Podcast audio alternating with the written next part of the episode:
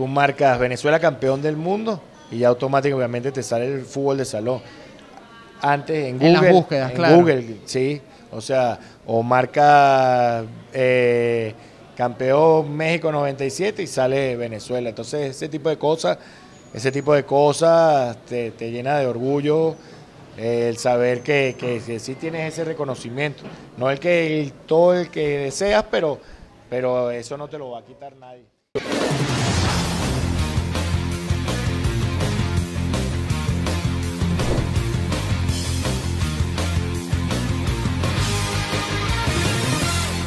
Hola, ¿qué tal amigos? Bienvenidos a un nuevo episodio de Día de Juego. Hernán Rodríguez, Anthony Avellas, como siempre, para nosotros un placer estar aquí conversando con ustedes desde el restaurante Gran Horizonte, nuestros aliados que nos han apoyado un montón, sobre todo ahora cerrando el año, que a Dios gracias nos ha ido muy bien, lo hemos cerrado con mucha fuerza. El episodio con Alex Candal ha sido una maravilla, ha tenido muy buena receptividad de su parte y queremos agradecerles por eso. Y hablando de No, no, Alex escúchame, Candal- escúchame. Hay que darle crédito a un visionario.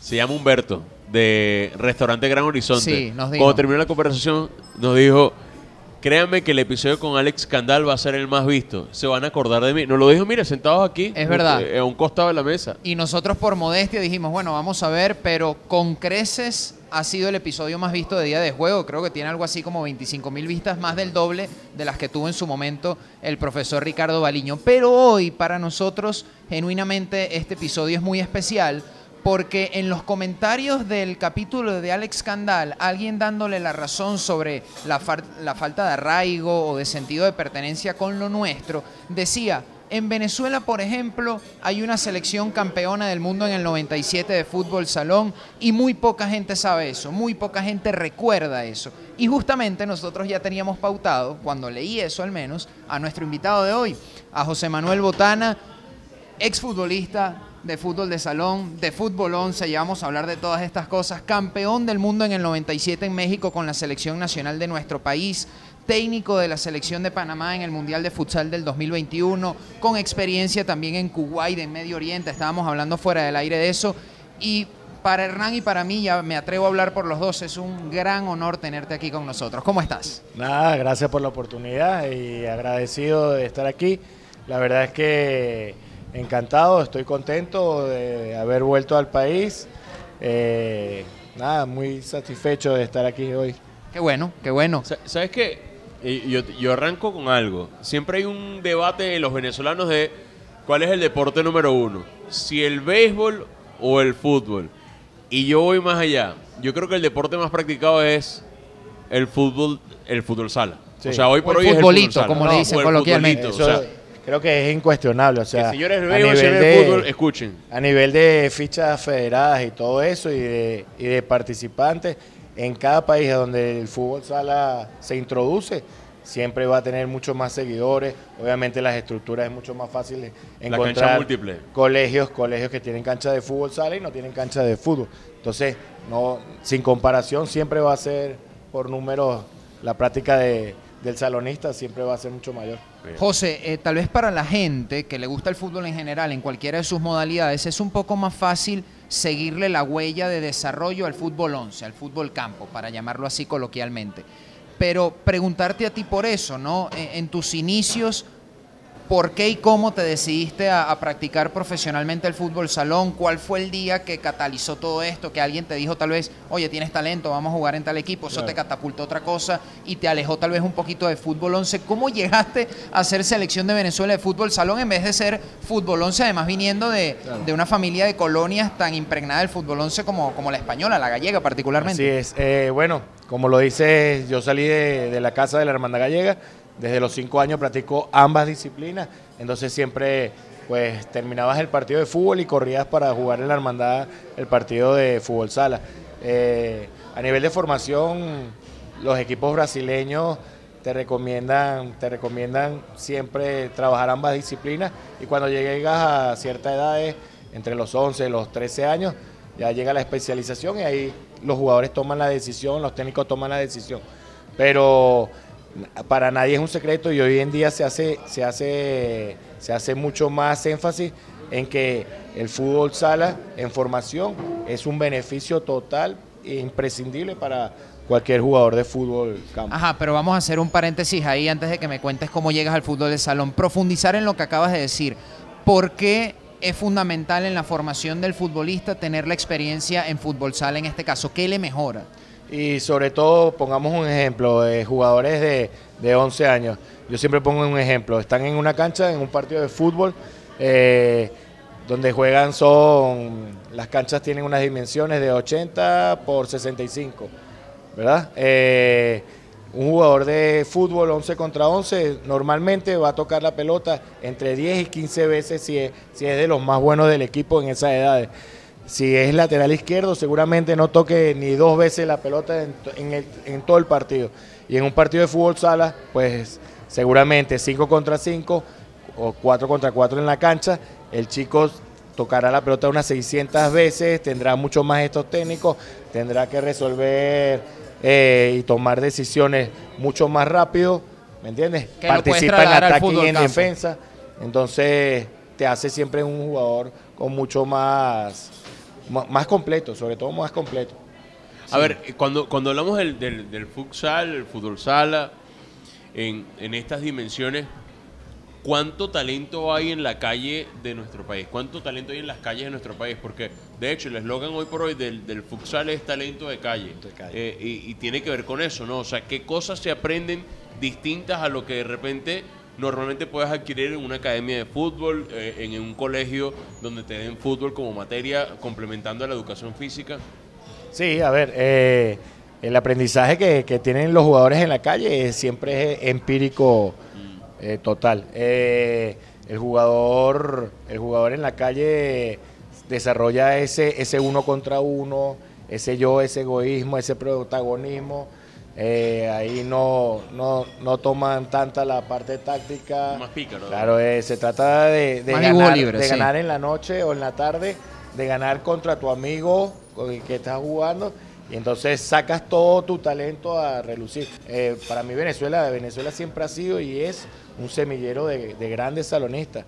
De grandes salonistas. Creo que, que- que en la formación estamos un poco un peldaño abajo y creo que, que ahí está el tema. Debemos capacitarnos mucho mejor los, los- los técnicos eh, en el país y, y después poder pasar eh, y suministrar esas herramientas a nuestros jugadores. Hmm. Pero seguramente por, por talento, es incuestionable el talento de este país. Volviendo al tema para tratar de desembocar en el, en el Mundial del 97, ¿cómo llegas a esa selección? ¿Qué méritos reuniste futbolísticamente hablando para ser convocado? ¿Cuál era tu actualidad en ese momento para que la gente conozca también un poco tu historia A ver, particularmente? eh, sí, yo como todo jugador joven se me dan la oportunidad de, de jugar la, la primera liga especial en el año 93 con 17 años y la juego aquí en Caracas y no con el equipo más fuerte en ese momento que eran la Furia de Caracas en la capital, sino con los Lobos de Miranda.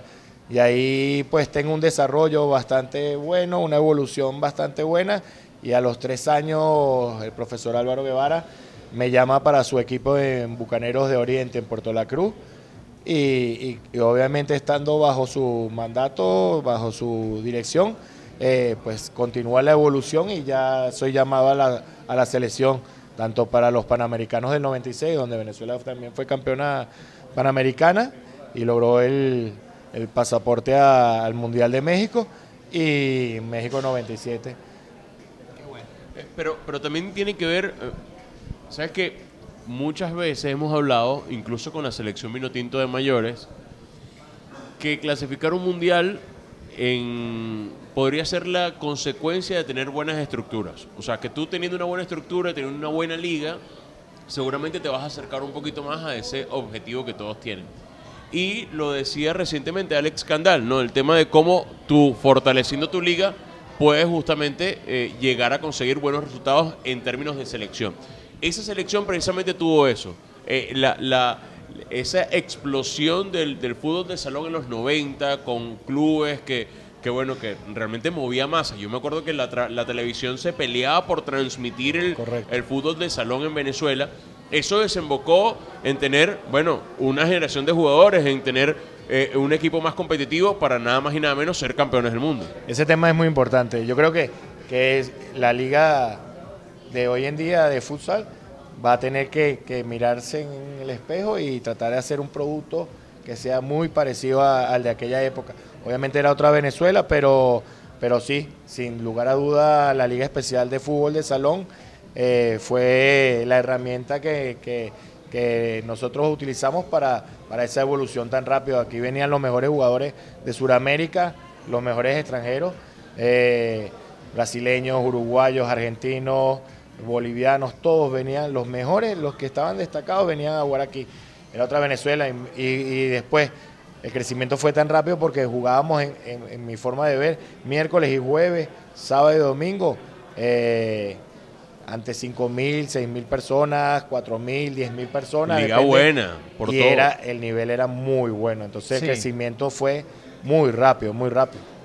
Campeones panamericanos llega el Mundial de México en el 97 y algo que me llamó la atención de lo que hablábamos antes de empezar a grabar es que tú me decías, sí, nosotros nos sentíamos capaces de ser absolutamente protagonistas, como finalmente pasó. Ahora bien, aunado un poco a la pregunta de Hernán y, toda la efervescencia que había en torno al fútbol de salón, ¿el país también los veía así en ese momento? ¿Había expectativa en cuanto a lo que pudiese hacer la selección venezolana?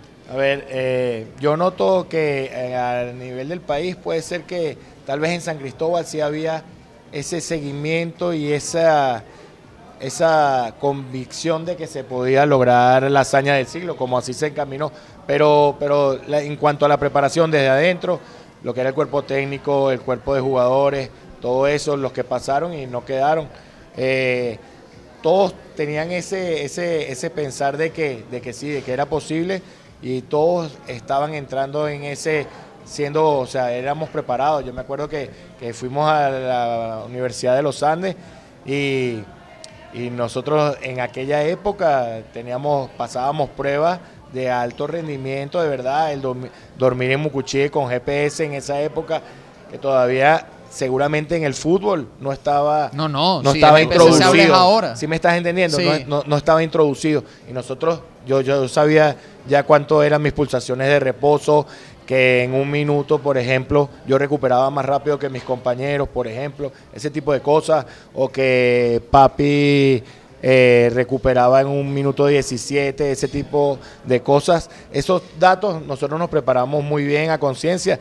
y estábamos concientizados de que, de que era posible.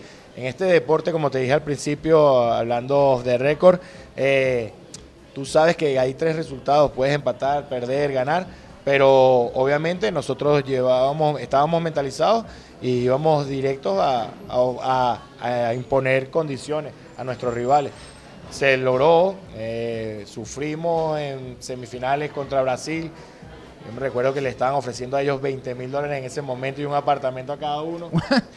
Wow. Y nosotros Y le que- ganamos que me, me- me voy a jugar para Brasil. nosotros le ganamos 3-1 a Brasil. Sí, en con la semifinal, Choco ¿no? y compañía, es correcto. Entonces, nada, una vez, una vez logrado eso, no se nos podía escapar con ante Uruguay. Entonces, nada. Ve- 26 años después, ¿cómo lo ves? Porque eh, yo, yo percibo que muchas veces el medio venezolano no le ha dado la, el reconocimiento, el justo reconocimiento a lo que lograron. Que, o sea, es una de las, es la hazaña del siglo. Eh, si en algún momento se reconoció lo que pasó con los héroes del 41, en algún momento se reconoció, se reconoció lo que hicieron los héroes de Portland Sí. en el 92. eh, bueno, ustedes están allí con un logro por demás importante, en el logro más alto en su momento. ¿Cómo lo ves 26 años atrás? Eh, a ver, sí es cierto que no se le ha dado la importancia, el valor, el reconocimiento que, que se le debe dar a, a dicha gesta. Eh, nosotros siempre estamos convencidos de que, tarde o temprano se le debe dar a los 12 chicos, al cuerpo técnico, o sea, porque eh, casi es irrepetible lo que se logró.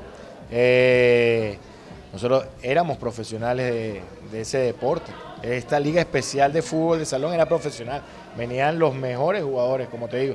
Y nosotros logramos con ese crecimiento, ese trabajo, ese proceso, ese esfuerzo de Germán Blanco, de, del difunto Roberto Salinas, se logró crear una liga competitiva y sacar una selección que jugó de tú a tú durante esos años con todas las selecciones del, del planeta, del orbe.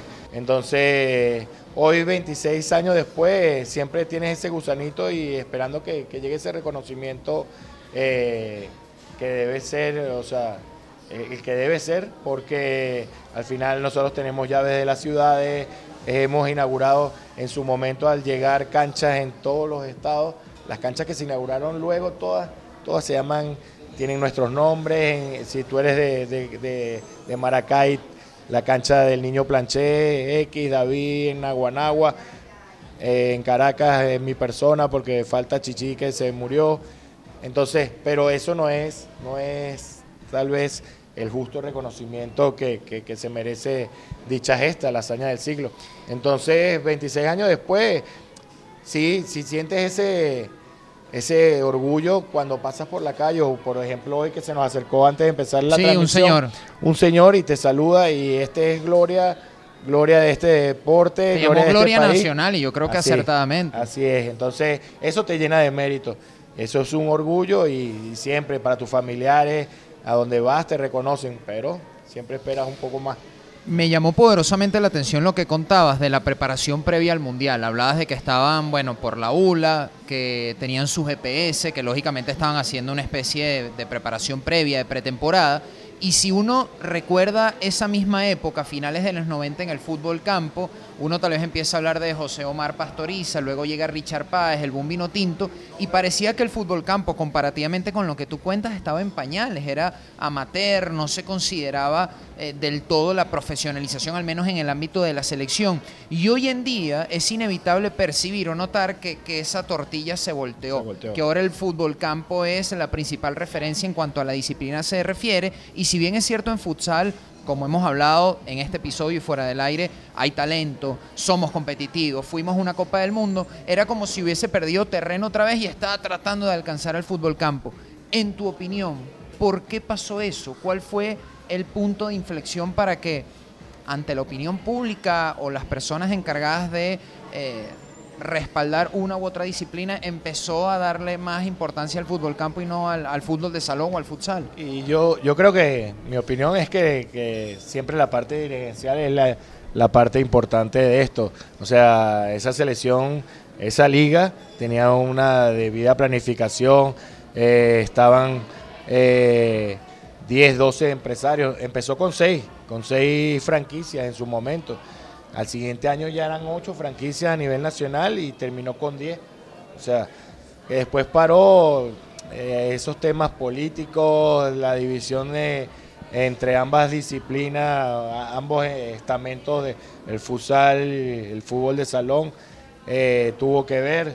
Pero yo supongo que la parte dirigencial, siempre que hagas trabajo y que haya una buena planificación, excelentes gestores, excelentes gerentes, que te sepas reunir de la gente capacitada en cada, en cada segmento, mercadeo, esa liga estaba, teníamos las mejores empresas, PDVSA, nosotros nos patrocinaba PDVSA, Ford, ¿me entiendes? Sí, sí.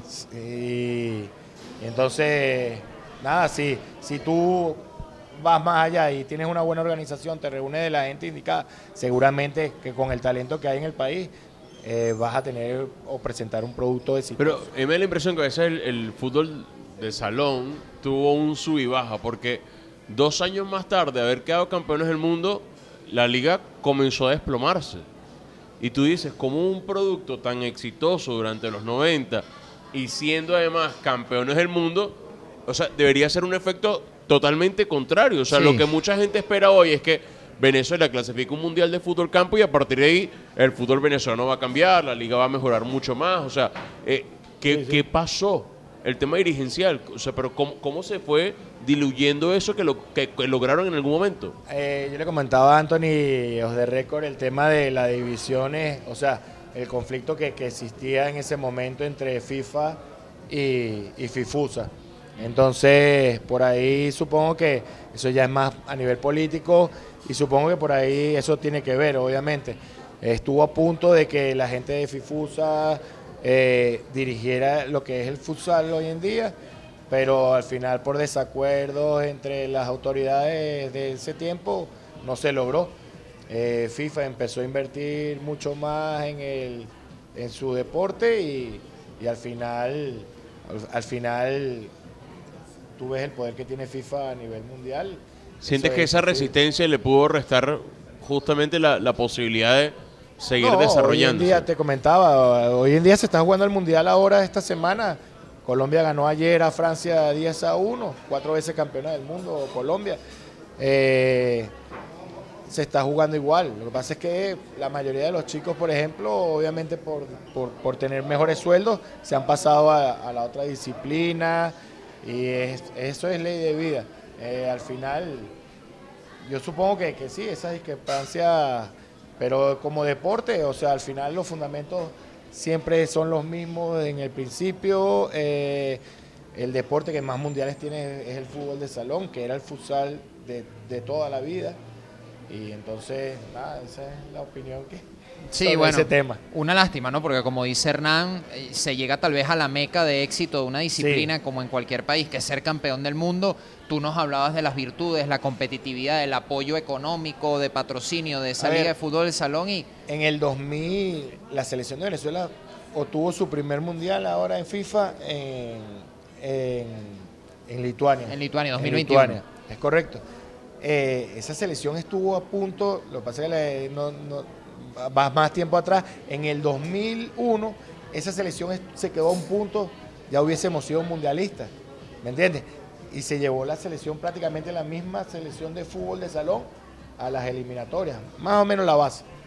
¿Sí Claro, me entiendes? sí, sí. Entonces, ya estuvo a punto, lo que pasa es que no se dio, pero a lo mejor ya hubiésemos sido también eh, mundialistas mucho antes. Claro, pero creo que terminas cayendo en lo mismo que decía Pero no existía liga de futsal. Es lo que te digo, vas a caer en lo mismo que, que nos decía Alex Candal. Al final, eh, fíjate que es la misma base, el mismo talento, pero de repente ya no tienen el mismo entorno competitivo en la gran mayoría del año. Vamos a llamarlo a nivel de clubes para hacer el paralelismo con la jerga del fútbol campo y eso repercute seguramente en el rendimiento, en la soltura, en el ritmo que tengas, en la experiencia, a menos que tengan la oportunidad de, de jugar afuera, ¿no? Y no deja de ser llamativo.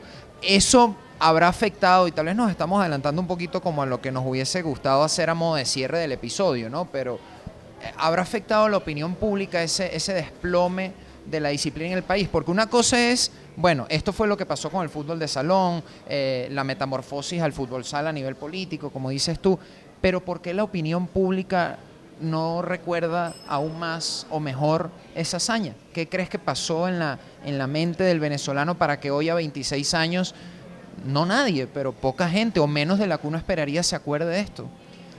Bueno, también eh, yo creo que era una Venezuela, una Venezuela que no estaba acostumbrada a los éxitos, aunque después, si te fijas, cuando, cuando nosotros llegamos a cuartos de final, después de meterle la goleada a Portugal, yo- Argentina yo, otra vez, ¿no? recuerdo, sí, venía Argentina, que era campeón del mundo en el 94.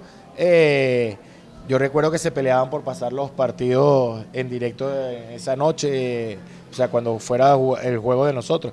Entonces, eh, sí, tal vez, tal vez estamos, era un país que el que vivió también el crecimiento del fútbol, no sé si lo recuerdas, que salíamos a las calles de la Mercedes, se llenaba para celebrar las victorias de Brasil Claro. pues es algo más de lo mismo. O sea, a lo mejor mucha gente tampoco estaba convencida de que era posible hasta que llega el momento de que sí, eliminas a un campeón del mundo, que era Argentina, viene Brasil, eliminas a un campeón del mundo, que era Brasil, ¿me entiendes? Eliminas a un campeón del mundo, que era Portugal, entonces, claro. Es interesante, lo, lo dice como sociológicamente. No estábamos preparados entonces para ese triunfo, Y para puede asimilarlo. ser parte también de eso, aparte de lo que estábamos comentando sobre, sobre la gerencia y todo eso, el, el problema político entre ambos entes deportivos, seguramente en cuanto a, a arraigos y celebraciones y, y de que ser protagonistas en, en eventos deportivos.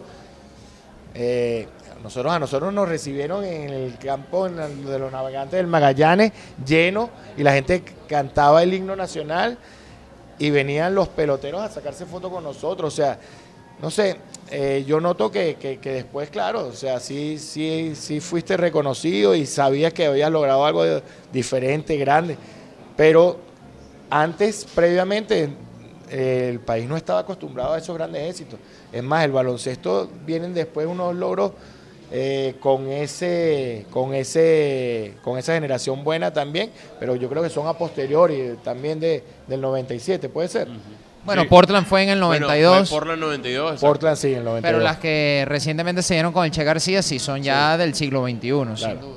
A, a ver, eh, cuando, cuando hablamos también del, del- del fútbol de salón y, y todo lo que le ha dado el país, yo quisiera saber cómo lo vivieron ustedes ese mundial, porque arrancan nada más y nada menos pues, con aquella victoria aplastante contra Estados Unidos, pero contar lo que de repente mucha gente no sabe que es cómo lo vivieron ustedes internamente en el grupo, Claro. el paso a paso de ese mundial, qué cosas recuerdas, qué cosas quieres compartir con, con la audiencia de Día de Juego. Eh, a ver, eh, nada, la experiencia. Nosotros estábamos mentalizados, sabíamos lo que íbamos. Llegó el debut, eh, jugamos todo. El profe hizo las rotaciones que, que siempre venía acostumbrado, porque todos estábamos preparados. Eh, yo hice cinco goles esa noche, 25 a 0. Récord para ese momento. esa- Sí. ese momento, después a los tres meses lo rompió Brasil, creo que le hizo 42 goles a una selección de Indonesia, algo Qué así. barbaridad. Eh, nosotros le metemos 25 a Estados Unidos y nosotros estábamos, esa, esa es buena, nos daban 100 dólares en ese tiempo por juego ganado. A pesar que por gol, eh, bueno. No, no, no, no, Millonario. no, ojalá. Nos daban 100 goles, Compramos 100 una dólares casa. y salíamos, nosotros salíamos del hotel y se venían dos guardaespaldas detrás de nosotros y íbamos a hacer compras, camisetas, como todos chicos jóvenes y eso. Y ¿Qué entonces- compraste con esos yo, yo primeros compré, 100? yo compré unas camisetas de México y eso para, para traer. Y algunos compraron sombreros y todo. Entonces, cuando ya lo, empiezas a ganar, empiezas a ganar, ganas todo tu, tu fase de grupo, le ganas a un campeón del mundo primero en tu grupo y, y- tal.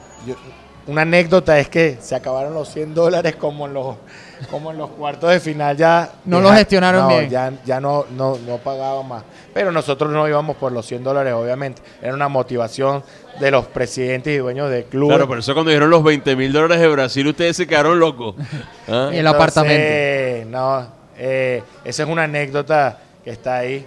Y nada, el equipo siempre unido, es una familia. Hoy en día seguimos unidos, todos o algunos muchos ligados a- al futsal hoy en día. Y la verdad es que, que esas son de las anécdotas más pintorescas. Cuando quedamos campeones nos fuimos a un restaurante a celebrar en Ciudad de México y, y genial. Qué gran recuerdo. Nos decías que todos estaban convencidos que podían ser campeones, que se, consider- se consideraba que estaban muy bien preparados a lo interno y llega Estados Unidos, le hacen 25 a 0, lógicamente no es termómetro de lo que se No. iban a encontrar en, el, en, en la Copa del Mundo, pero no sé si lo recuerdas, ¿cómo procesaron esa victoria para que no les generara un espejismo o, o hablándotelo más en criollo y en términos futbolísticos, de repente procesarla tan mal que te agrande y que luego Claro. venga República Checa y te sorprenda porque ya es otra cosa, igual le ganaron, ¿no? Sí. Obviamente lo procesaron bien, pero ¿qué recuerdas de esos días para, para entender que cuando venga el siguiente rival no le vas a meter 25, tienes que competir? Y eso, ese, ese juego es buena pregunta. Ese juego me ha servido a mí para, para, para mi carrera. Ese juego lo, lo agarramos como, ya sabíamos que éramos superiores, que obviamente teníamos una liga profesional en nuestro país. Nosotros éramos jugadores profesionales contra jugadores amateur. ¿Me entiendes? Entonces, y se notaba la diferencia. Entonces, lo agarramos como parte de trabajo, o sea, el poder hacer las jugadas, el poder todos tener minutos, el poder todos anotar goles para que tengas esa facilidad que cuando juegues contra el campeón del mundo actual, eh, poder resolver si tienes la oportunidad. Y así fue, o sea, lo tomamos con esa seriedad y ese, ese, ese compromiso eh, con, con la única orden de hacer el trabajo que, que era. No va a ser 25, no. Lo que pasa es se dio y, y logramos hacer goles tras goles esa noche. Y cuando llegó República Checa, el contraste, ¿cómo lo asumió el grupo? Y ya era un partido con dificultad aún mayor, eh, equipos que, que tienen fútbol de salón, equipos de Europa del Este que tienen fútbol de salón desde los años 80, en donde tienes porteros que utilizan bien los pies y tenías que estar más centrado, otro tipo de juego, pero sabíamos que, podíamos vencerlo tranquilamente, como así fue. Eh, y luego ya sí, el duelo de Sudamérica que venía de Argentina, y, ese día ya teníamos la convicción, o sea, de que ese partido era el que iba a marcar, eh, epa, Venezuela viene aquí a, ¿me entiendes?, a ganarle al campeón del mundo y a- luego a pelear por todo. Es lo que te digo, podía pasar cualquier cosa, porque Colombia, los resultados son muy, muy cortos, se- todo se define por detalle, pero, pero sí, íbamos bastante preparados para que en el momento de que esos detalles que, que eso es la élite, el momento en que esos detalles necesiten cargarse hacia tu lado, se logren cargar. Sí. Por ¿Cómo, talento. cómo- cómo era el grupo? O sea, porque eh, estamos hablando de lo competitivo, pero ¿cómo haces para mantenerte no solamente enfocado en el objetivo que es competir por el mundial, sino también afianzarse como grupo, afianzarse como compañeros, afianzarse como, como ese grupo de amigos? ¿Cómo, ¿Cómo fue esa dinámica que de repente mucha gente se le imaginará que existió, pero no tiene el detalle de cómo fue? A ver, eh, para mí es la, obviamente, el producto de, la liga, eh, era la generación, es la generación con más talento seguramente que, que haya yo visto. O sea, hay mucho talento en Venezuela, pero esa generación es muy talentosa. Había, sin temor a equivocarme, 25 o 30 jugadores que pudiesen ser selección nacional y haber tenido la oportunidad seguramente de... Entonces, ahí la decisión la tiene que tomar el cuerpo técnico. Hoy te dejo fuera eh, por X, por Y, te deja fuera de, de un Panamericano, de un Mundial, pero ese era el nivel competitivo que teníamos, esos, yo diría 25 o 30 jugadores a nivel nacional. Eh, a nivel de grupo, o sea, llegamos, a- bueno, tuvimos el mejor goleador, el goleador del Mundial, David Pinto, que ayer fue nombrado mejor entrenador del año pasado aquí en la Liga de Futsal en Venezuela. Teníamos a Peña en la portería, el mejor portero sin duda alguna del Mundial. Y, se- y- yo diría que la, ep- de toda la historia en Venezuela, por el talento que tiene ese muchacho. Eh, y, y Papi, y Papi que era el cierre, la columna vertebral, te estoy hablando de la columna vertebral, tres tipos de experiencias con mundiales encima. Después veníamos los más jóvenes que, que sí tocábamos, que queríamos paso, pero, pero siempre de- eh, respetando la, la jerarquía. La jerarquía. Eh, como grupo, nada, muy buenos amigos, ya te digo, eh, y yo te digo los 25, porque 25 o 30 ¿Qué- jugadores, qué- qué- porque siempre pasaba en ese grupo de WhatsApp? ¿Quién, diferente. quién pone buenos días y manda los stickers todos los días? Eh, el que siempre escribe eh, y manda los saludos de buenos días para empezar el grupo es un señor de 80 años, que es la mano derecha de, de Germán Blanco, que se llama Héctor Abrita. Trabajó con el Carabobo Fútbol Club, gerente, director técnico, extranjero en su momento argentino que jugó en la época de los 70-80 en Venezuela. Y él es eh, el que siempre saluda, el que siempre está pendiente de todo, al que le desaparecieron los zapatos en el avión eh, de viaje hacia allá, en fin.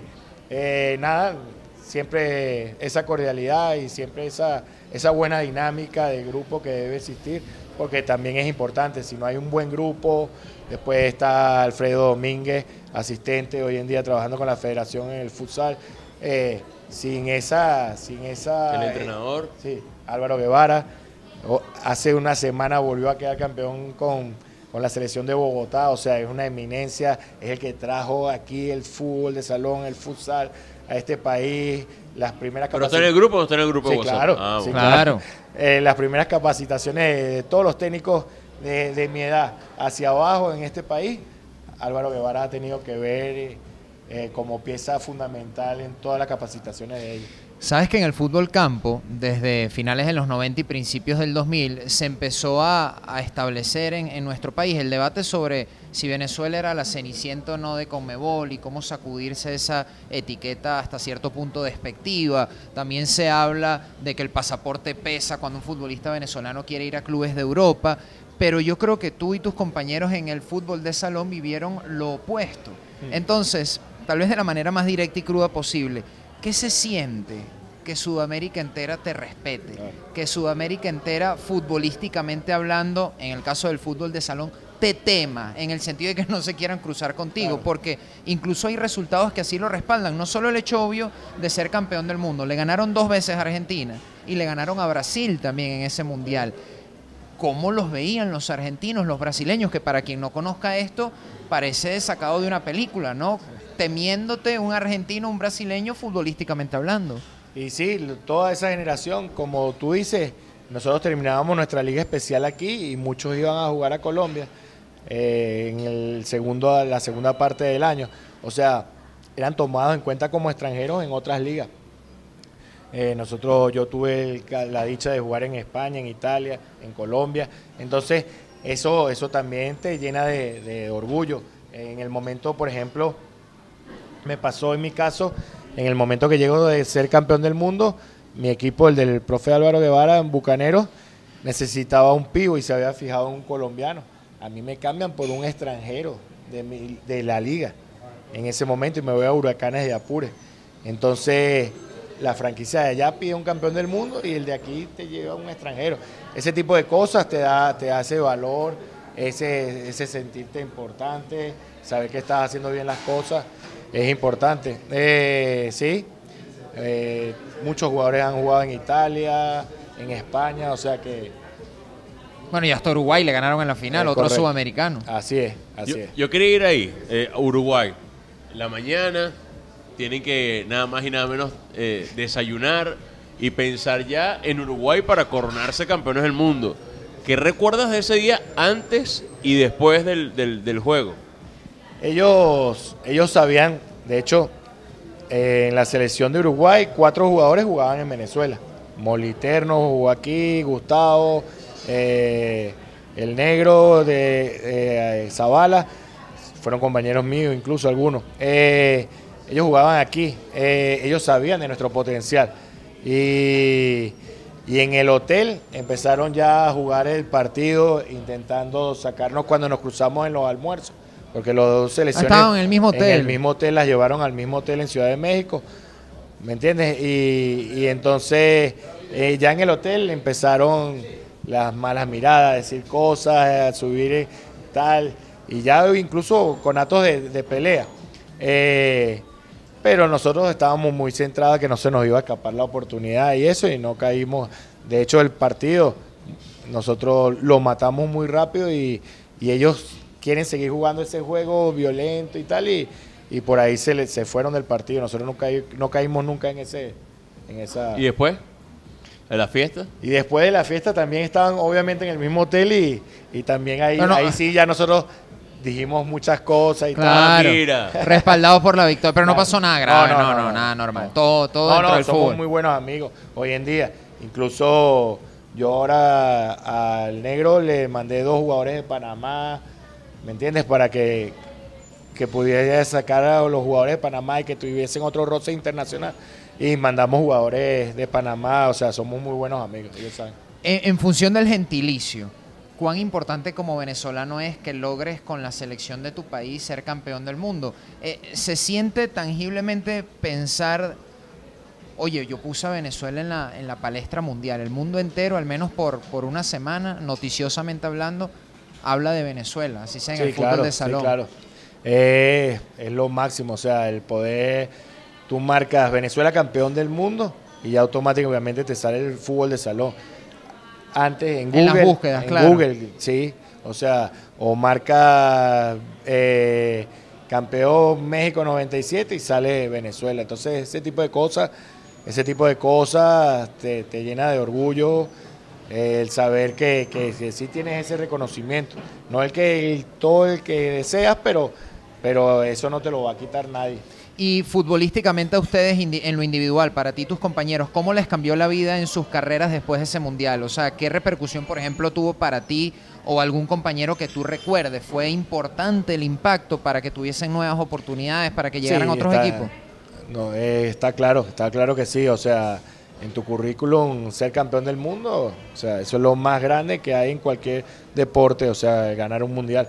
Eh, eso te marca. Ah, de hecho, a mí eso, eh, yo soy, yo tengo licencia A de Conmebol de fútbol y fútbol sala. Ah, eh, empecé dando clases en el colegio de entrenadores, daba, dictaba la materia de técnica y táctica aquí en los años 90 y, y el ser campeón del mundo te me, me- Te me clasifica, sí. sí, me clasifica el que eh, eh, entregas tu currículum, ya después tuve que hacer un currículum de fútbol sala y otro de fútbol, porque a la hora de buscar trabajo, lo que sea, epa, no, pero este es campeón del mundo de fútbol de salón. No, no, ¿qué tiene que ver el fútbol? ¿Me entiendes? Entonces te asocian, te, te discriminan, te marcan por eso. Entonces, sí, eh, tiene su peso. Sí. A- Ahora te consulto, eh, más allá del tema del fútbol de salón a futsal, reglas, balón, eh, eh, tomando el, el futsal como punto de partida, ¿qué tanto ha cambiado el juego en los últimos años? Tú como entrenador, ¿has visto una evolución en el juego? ¿Qué cosas ves nuevas que te gustan? ¿Qué cosas de repente dices, esto se sigue manteniendo y debería mantenerse? Eh, a ver, eh, ahora estos últimos años he mejorado mi juego de cuatro, por ejemplo, eh, mucho más marcado hacia el, lado europeo, portugués. y la idea es esa, la idea es seguir creciendo, seguir capacitándote para dar lo mejor de ti. la disciplina, la disciplina ha crecido bastante. creo que se ha vuelto aún más intenso, donde los jugadores no pueden estar en cancha más de cuatro o cinco minutos dando, dando lo máximo, incluso cuatro minutos. Eh, después hay prodigios físicamente que, pueden aguantar cinco minutos o depende de la importancia que tengan individualmente para, para dentro de su colectivo. Pero, pero sí, hoy en día se ha vuelto muy táctico, en donde tienes que facilitarle la mayor cantidad de herramientas, eh, a mí me gusta mucho, mucho innovar en el tema de, tecnología, el poder que mi cuerpo técnico trabaje con, con toda la tecnología, los software, de, desde análisis de video, llevar las estadísticas en el banquillo, de pases malos, pases buenos, todo eso.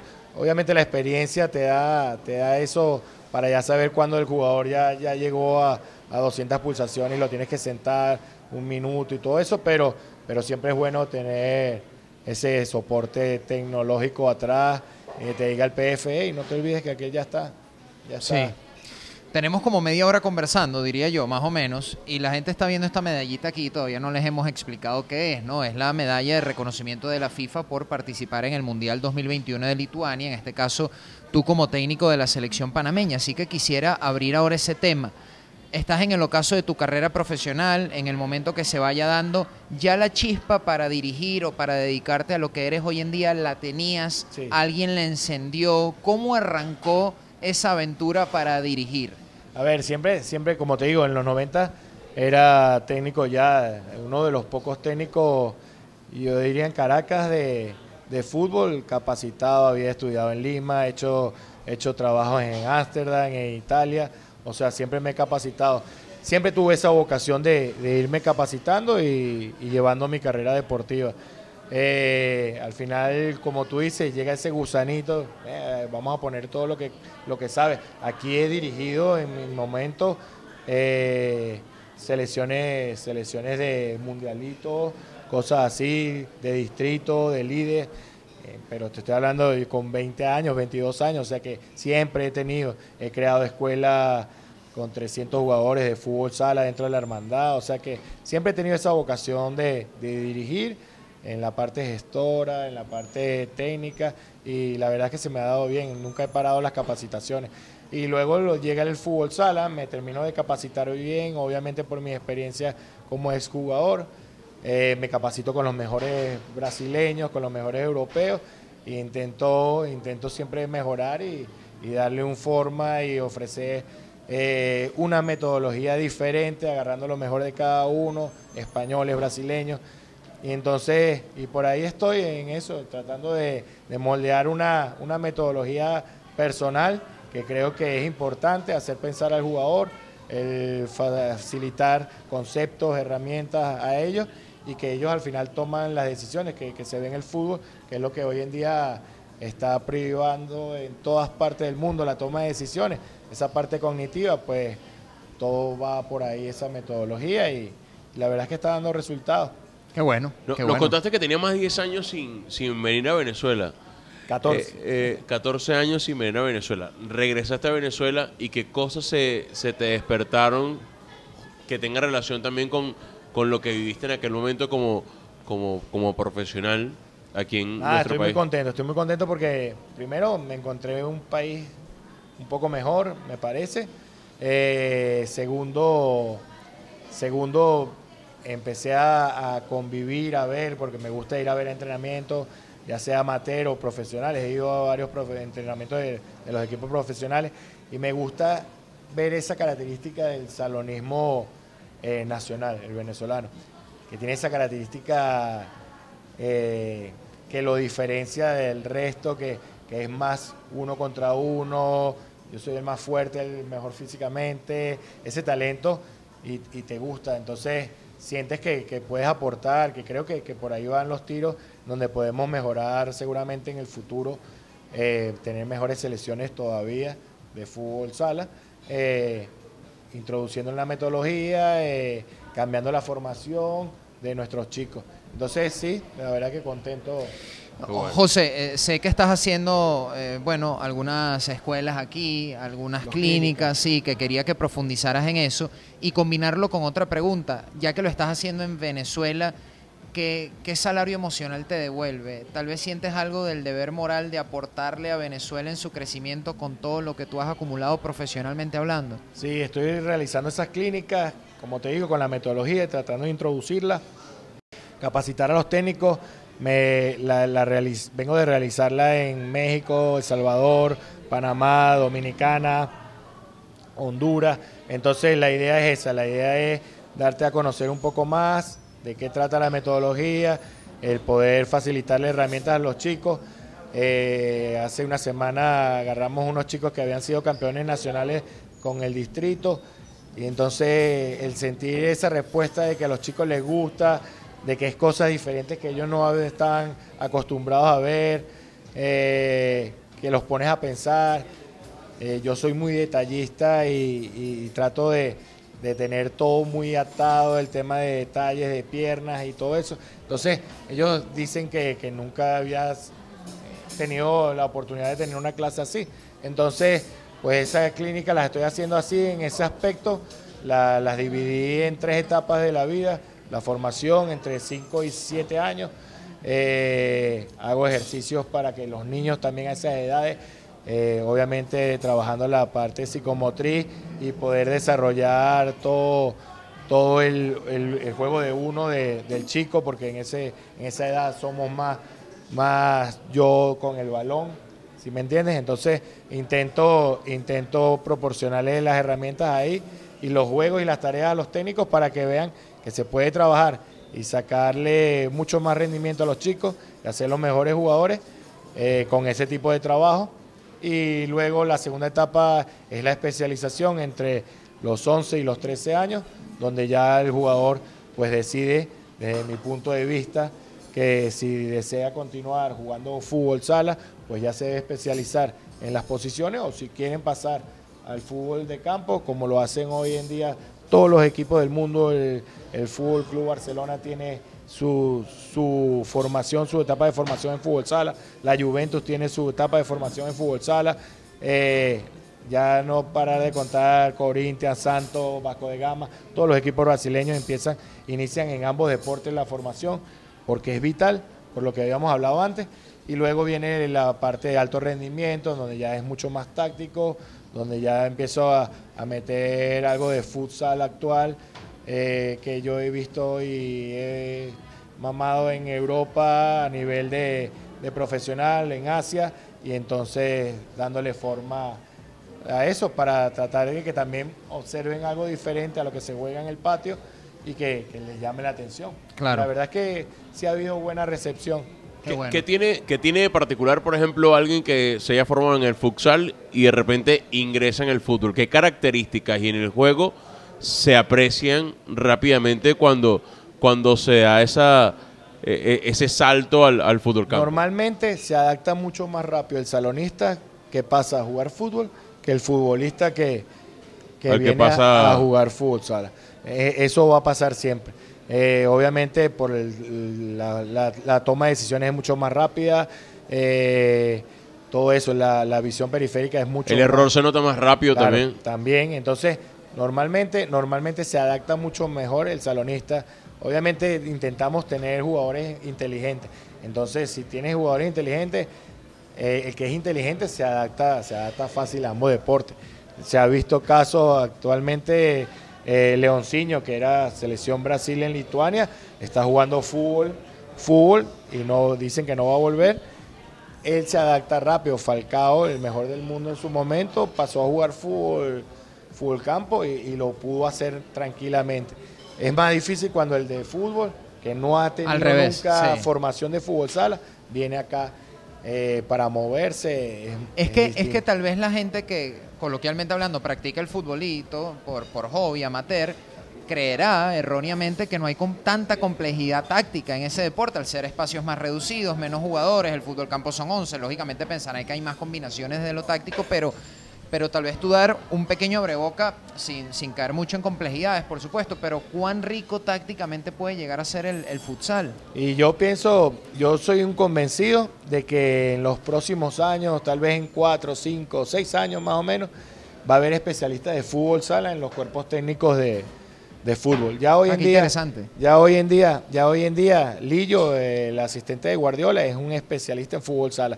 Eh, hoy en día todo lo que las situaciones que te pasan en el centro del campo, por ejemplo, son son la trabaja un salonista a diario a diario, cómo resolver ese 3 contra 2, Bueno, los triángulos del básquetbol, por ejemplo. Los triángulos, todo eso. hoy en día ellos trabajan mucho espacio reducido y el, salonista lo hace desde toda la vida. ¿Cuánto se parece el baloncesto al, al fútbol sala? Con las cortinas, Bastante, la cortina, los 5 contra 5. Sobre posiciones, sí, al balonmano sacas mucho de ahí. Yo, por ejemplo, te comentaba off the record el tema de las gafas de dificultad de visión, que las traje al fútbol sala. Ese tipo de cosas, eh, ese tipo de cosas son sacadas de otros deportes, como hacen, como hacen los grandes en el fútbol, también que se empiezan a copiar cosas de, deportes de, menor cantidad de jugadores.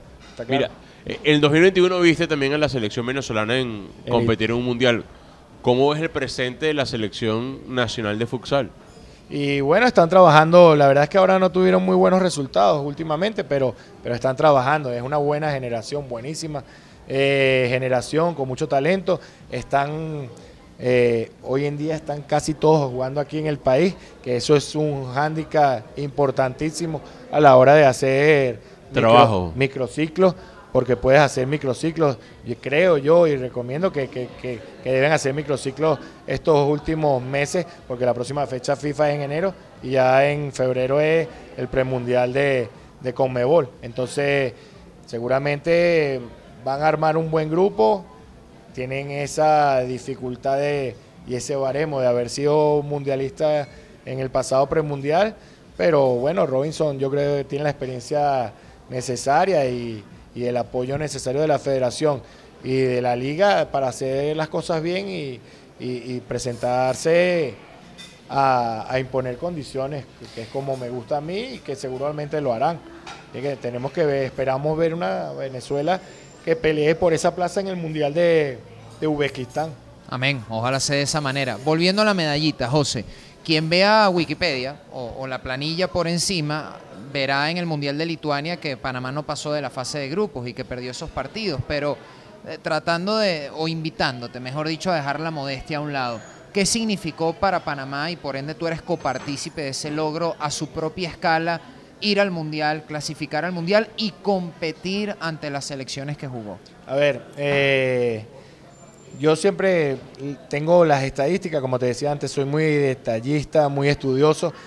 Las estadísticas, el único partido que perdió la posesión, Panamá no la perdió, la igualó 50% de posesión para Brasil y 50% de posesión para Panamá.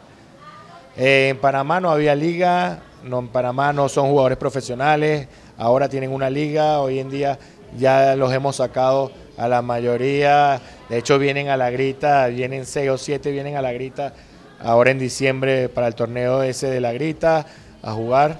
Eh, esa es la idea. Eh, Panamá, desde que yo llegué, eh, modestia aparte, la idea se les intentó inculcar de que era posible ser protagonista, jugar de tú a tú a cualquier selección del mundo. Hoy en día medalla de bronce en el último suramericano, solo se perdió con Venezuela y gracias a la situación de portero jugador, si no, Venezuela no hubiese utilizado el portero jugador, no le hubiese ganado a Panamá. Y no solo eso, Panamá hubiese sido medalla de oro, Venezuela quedó fuera ahí. Entonces, hoy en día eh, Panamá ya puede, eh, puede jugar de tú a tú con cualquier selección del planeta imponer condiciones tácticamente. Eh, esa es la mejora que, yo creo que, obtuve con lo que logré con los chicos. Eh, hoy en día se descubrieron muchas muchas jóvenes, jóvenes talentos que tienen hoy en día 23, 24 años, o sea que pueden, pueden brindarle mucha más experiencia seguramente a la selección de Panamá. Entonces, es un país con mucho talento, es un país con mucho talento que me abrió las puertas, que tú vas de compras en el aeropuerto, en cualquier lado, te paran y te, quieren sacar fotos, o sea que te reconocen el trabajo. Eh, yo me sentaba con Tomás Christensen a ver los partidos de fútbol para tratar de traer a algún chico de fútbol en su momento y Tomás me preguntaba, hey, José, ¿a qué, qué jugador agarrarías aquí? Y yo le digo, es una anécdota, aquel rubio que está allá, si no lo agarras tú, lo voy a hacer yo el mejor cierre del país. Y entonces él me respondía, ah, no sabes nada, ese tipo ya tuvo en las inferiores del Villarreal. Y entonces son cosas que te suceden y, y es que el panameño tiene mucho talento, mucho talento. Lástima que, por ejemplo, en su momento Tomás no logró clasificar al Mundial y el último mes fue muy malo, porque si hubiese clasificado, yo estoy seguro que, hubiese continuado el proceso de, Panamá y, seguramente se le hubiese dado todavía mucho más evolución al, proceso como tal. Después de haber logrado tantas cosas, ¿qué, qué sueñas hoy? No, a ver, eh, voy a, sé que voy a dirigir algún día la selección de Venezuela. Bien. Eso te iba a preguntar. No tengo problema en decirlo. Sé que tarde o temprano se presentará la oportunidad en algún momento cuando llegue. Eh, sé que, que, Imaginarte, o sea, te lo has imaginado. Me satisfacción, sí, me lo, imagino siempre. Eh, obviamente, soy el primer venezolano en dirigir una selección en el extranjero.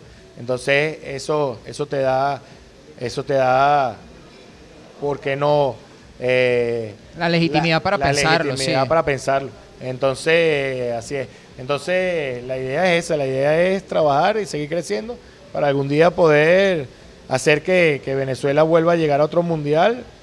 Ojalá que lo hagan ahora con Robinson también.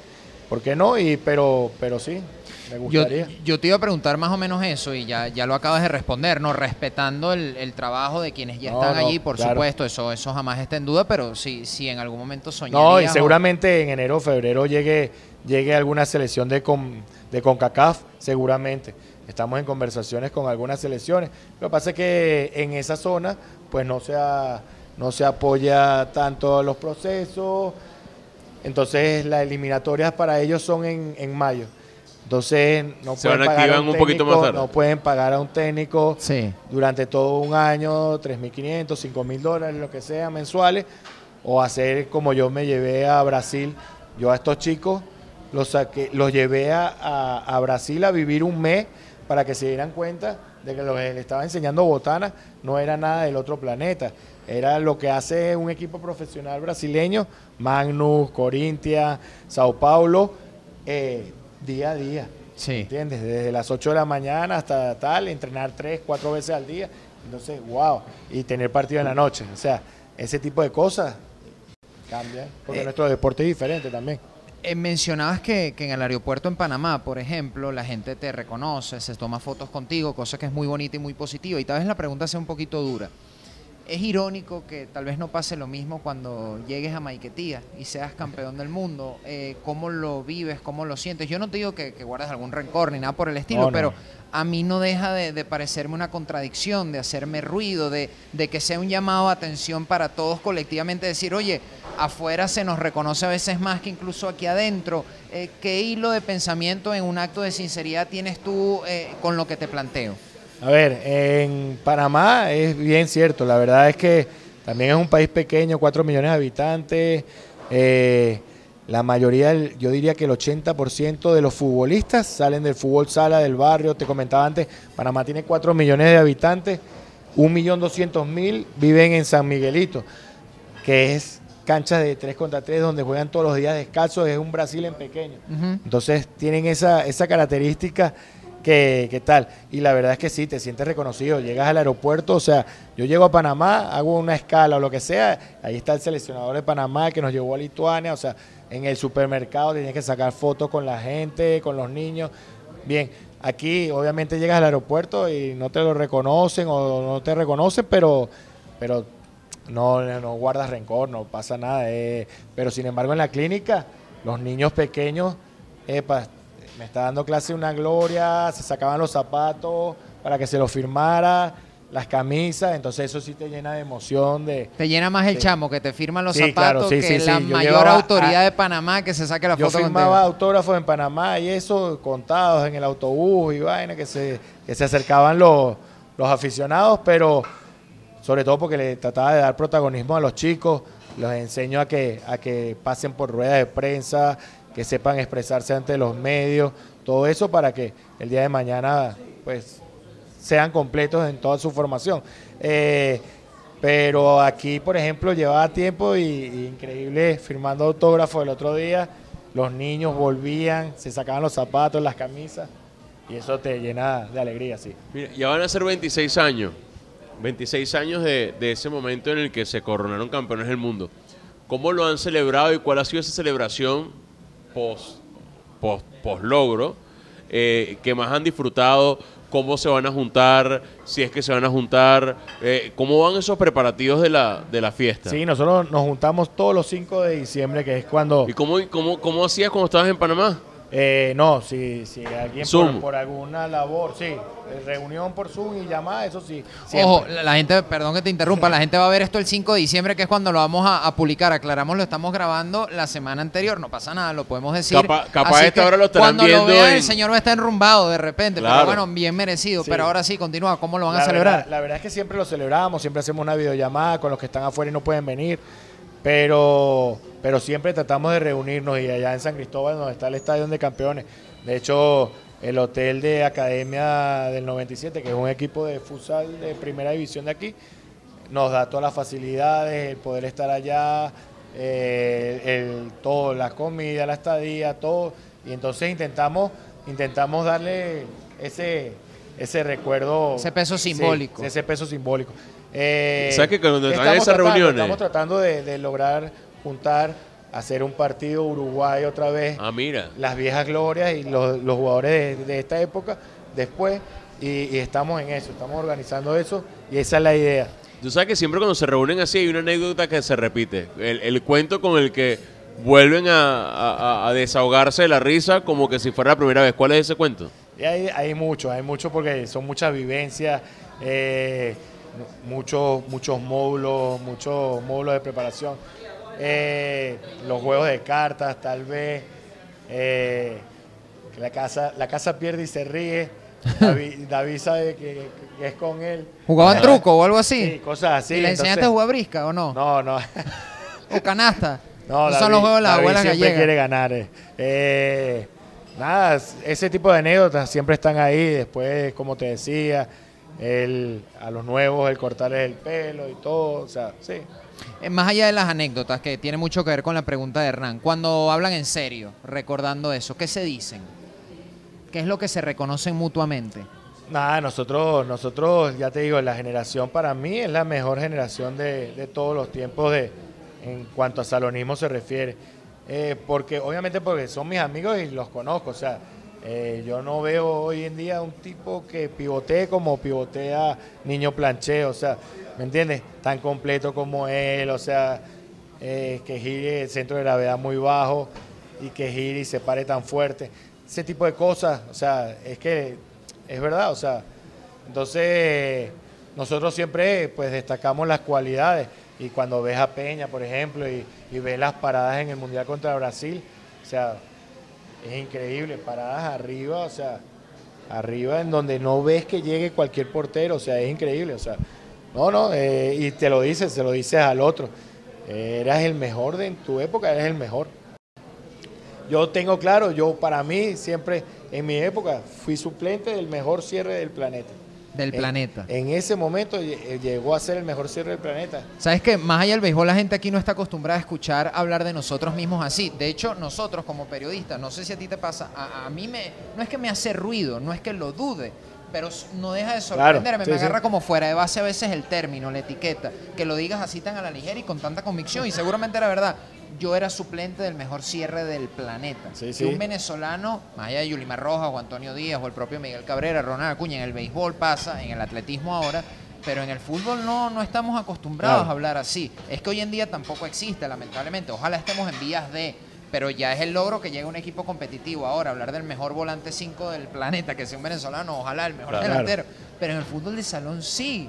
Eh, oye, ¿cómo, ¿cómo hacer para, para rescatar eso otra vez? Que, eh, Y bueno, si yo creo que el talento, manos, el con talento lo recursos hay. y todo, ¿qué, qué, qué hay que hacer en Venezuela para revivir Yo esta creo que la disciplina? formación, la estructura, formación, planificación, yo creo que esos son los secretos, los secretos mejores guardados.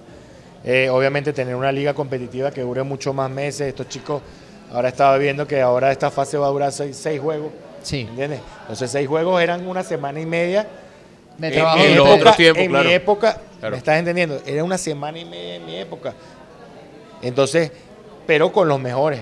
O sea, con los mejores colombianos, con eh, el capitán de Giovanni Hernández, que jugó aquí muchos años, que tú todavía vas a. a, a, a- se me fue, a, a Monaga.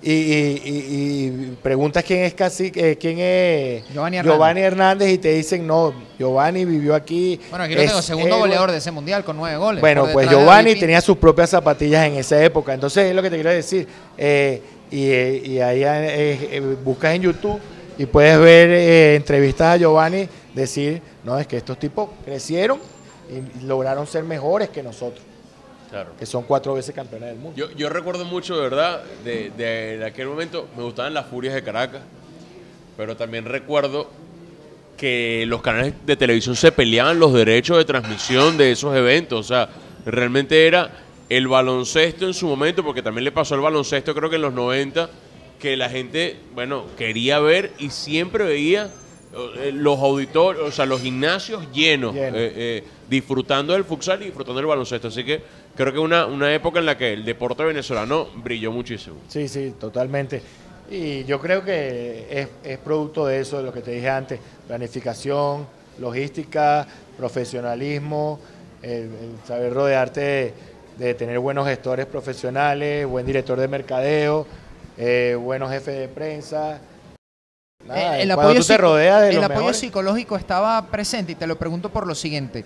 Se habla mucho a veces que el venezolano no llega en el fútbol porque tal vez no tiene la mentalidad adecuada o hablando coloquialmente no tiene la cabeza amueblada, le falta asesoría, Sí, le nosotros falta trabajamos con madurez. psicólogos en nuestra época también. ¿Cómo manejar digo, ser el mejor? Es que teníamos profesionales y bueno, después cuando, cuando eres campeón del mundo tienes que saberlo manejar desde la humildad eh, respectiva para, para tampoco eh, saber mantenerte.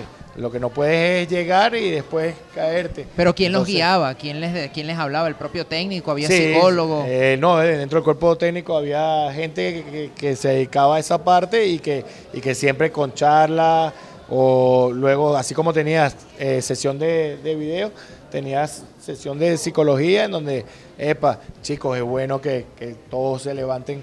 Nosotros éramos una familia y ya te digo, y cuando digo nosotros siempre nombro 25 o 30 jugadores, no los 12 que somos campeones del mundo, porque pienso que es de todos. Robinson, todos esos chicos que han pasado por esos procesos y los anteriores, porque Venezuela se venía creciendo, eh, venía creciendo. Venezuela participa en el Mundial del 91 en Italia y es quinta del mundo. ¿Me entiendes? Donde jugó Amiguito y otros jugadores muchos de otras edades. Entonces, pero ya papi, papi tenía, ya, ya jugó el Mundial del 91. O sea que ya tenían ese recorrido, David y todo. Entonces, cuando digo que, que, que todos nosotros, siempre pensando en todos los salonistas de esa época, entonces, obviamente, obviamente ese profesionalismo es lo que te hace ser mejor, sacar el, el mayor rendimiento y el mejor rendimiento de ti, de tu talento. Yo creo que Mira. está- mira, para cerrar, eh, cuéntanos de Kuwait. ¿De qué? ¿De qué? Kuwait, estuvo en Ah, Kuwait. ¿Qué tal Kuwait? En Kuwait, fantástico, fantástico. Eh, eh, agarré un equipo que, que nunca había superado el séptimo lugar y, y quedamos tercero en la liga el primer año y tercero en Copa. Eh, la verdad es que muy bien, donde logré, logré mejorar mi inglés, que fui más que todo esa era la razón Y los contrastes sociales, porque son países de mucho contraste Culturales social. ¿no? Y sí, el, el poder salir afuera, tomarte un café de 20 dólares y que, y que no, no puedes hablar con nadie, eso también te lleva a un shock. El, el árabe es una persona que, que- que es un ser como, como superior, al revés que en Panamá, por ejemplo, Kuwait también tiene 4 millones de habitantes, solo que 3 millones son eh, extranjeros y un millón es kuwaití. Entonces, al extranjero lo tratan como, como un empleado, o sea, no más. Entonces no puede también tener esas, esas distintas atribuciones y tal. Pero, pero genial, en la parte deportiva genial, el poder eh, dirigir y, llevar el equipo en otro idioma era un reto, un desafío y la verdad es que después de la tercera semana me solté, entonces bastante bien contento. Para cerrar, José, ¿hasta cuándo te vas a quedar en Venezuela? Por favor, usa la cámara y la humilde plataforma que pueda ser Día de Juego para repetir la información sobre las clínicas, lo que quieras decirle a la gente, si la quieres invitar, las coordenadas de lo que estás haciendo para que sigan tu trabajo, no hay ningún problema. Nada, la idea es esa, la idea es invitarlos también a, las clínicas que voy a realizar ahora. Este viernes estaré en Petare eh, realizando las clínicas allá y y luego me voy a, San Cristóbal. En San Cristóbal estaremos en Colón tres días, San Cristóbal y, y luego para cerrar el 9, 10, 11 en La Grita. Entonces, nada, están totalmente invitados, entrenadores que, que sientan ese, ese, ese gusanito de, de poder recibir diferentes conocimientos, porque yo al final siempre digo que nadie es tan inteligente eh, para saber todo ni, ni, tan ignorante para no poder recibir sí, ningún claro. tipo de información. Entonces, al final todos son bienvenidos y la idea es esa, poder colaborar y, y el que quiera de ser agradecido de tomar esa, esa, ese curso, ese clinic allá, pues bienvenido y... ¿Es abierto al público? Sí, sí. Ah, bueno, maravilloso. Te tengo una más antes de cerrar. Eh, eh, fuiste jugador, en, ahora entrenador. ¿Qué diferencias hay entre los jugadores de distintas regiones del país? ¿Qué diferencias encuentras entre, el, por ejemplo, el futbolista oriental de, o, o, por ejemplo, específicamente de Guayana, o el de los Andes, el de Mérida, el de San Cristóbal, el jugador caraqueño? ¿Qué diferencias encuentras? Eh, buena pregunta. ¿eh? La, el fútbol sala como tal en Venezuela tiene una característica, ese uno contra uno, esa lucha, eh, que, es debido, a, yo creo, a la formación empírica, es muy detallada, muy resaltada.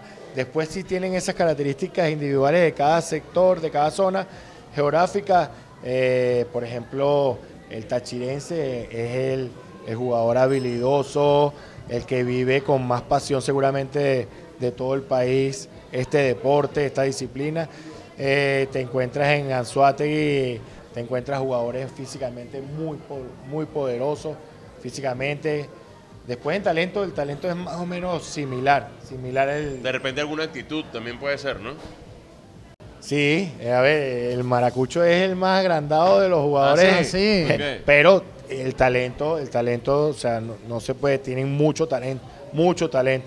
Pero, pero sí, es una característica. El oriental puede ser más pícaro, por ejemplo. Sí, sí. ¿Cuán importante es esa, esa experiencia empírica, caimanear, de chamo? Eh, lo que tú hablas de la irreverencia, no, de la personalidad, claro que competitividad, sí. porque parece, yo creo que tiene como dos maneras de verlo. Puedes que te tengas carencias formativas, lógicamente, porque estás en la calle, pero también te da cosas intangibles, que yo creo que en Argentina ese debate está eh, sobre la mesa desde hace años, el potrero y la academia, y, y que se impone, pero ¿cómo lo ves tú? No, no, tienes razón, pero lo que pasa es que si, si a eso le das eh, ese, ese, ese planning, por decirlo de alguna manera, ese planning de formación, eh, utilizando como herramientas los juegos, uh -huh. no, ya hoy lo en día en la calle ya, claro, estás sacando lo mejor de, de ambas cosas. Entonces es a donde voy. Eh, antes, claro, es que es, es indudable que que, el potrero en el fútbol, el jugar en la calle, el fútbol de salón, era lo que te daba ese, ese, ese talento. Pero si a eso le inculcas el concepto, el por qué realizarlo, todo eso, seguramente será... Claro, es integral la formación. Así es. Bueno, José Manuel Botana, Gloria Nacional, me permito decirte a ti, cito al señor que se nos acercó y para que la gente también lo sepa, campeón del mundo en fútbol de salón en el año 1997, el Mundial de México, primer técnico venezolano, lo decías tú mismo, en dirigir una selección fuera de nuestro país, fuiste con Panamá al Mundial de Lituania 2021, estuviste también por Kuwait y bueno, ojalá la vida te dé las circunstancias, ¿por qué no?, para que trabajes en nuestro país, para que dirijas la selección nacional y para que puedas aportar tus conocimientos para que el futsal siga creciendo aquí en Venezuela. Gracias por estar aquí con nosotros. Nada, agradecido a ustedes y por la invitación y, y un placer y un orgullo estar aquí hoy. Bien, bueno, nada más y nada menos que nos dimos un lujo. Hoy es 5 de diciembre, cuando sale Hoy este- cuando vean el video. Claro, sí. cuando, cuando vean el episodio, así que tenganlo claro. Cada 5 de diciembre vamos a estar cumpliendo años de una gesta muy importante para nuestro deporte nacional. Así es. Bueno, nada, esto es Día de Juego. Gracias por acompañarnos, por suscribirse, por apoyar cada uno eh, de los videos, del contenido que nosotros hagamos. Agradecerle también a Gran Horizonte por ser unos maravillosos anfitriones, como siempre, por apoyarnos en nuestro proyecto. Denle like al video, compártanlo si les gusta. Si saben de gente que le gusta el fútbol, que, que probablemente no esté muy enterada de la hazaña del siglo, mándele su videito para que se instruya y tengan su tema de conversación en la próxima reunión. Gracias a todos, nos vemos pronto. Esto es Día de Juego.